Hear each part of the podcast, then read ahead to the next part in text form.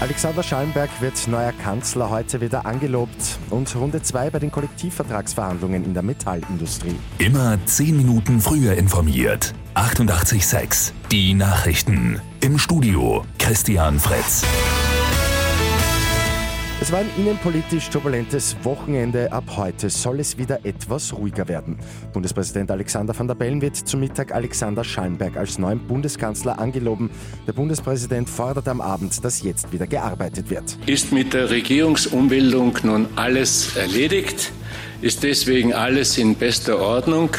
Nein, ist es nicht. Das Vertrauen in die Politik sei auch massiv erschüttert worden, sagt Van der Bellen. Heute wird auch ein neuer Außenminister, eine neue Außenministerin angelobt. Einen Namen hat der Bundespräsident noch nicht genannt. Heute gibt es die zweite Runde der Kollektivvertragsverhandlungen in der Metallindustrie.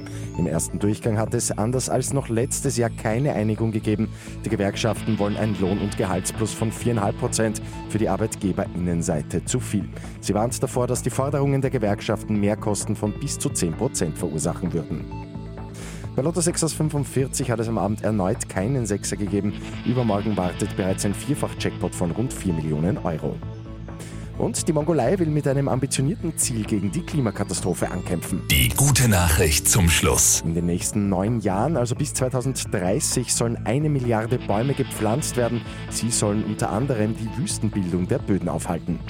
Mit 886 immer 10 Minuten früher informiert. Weitere Infos jetzt auf Radio 886 AT.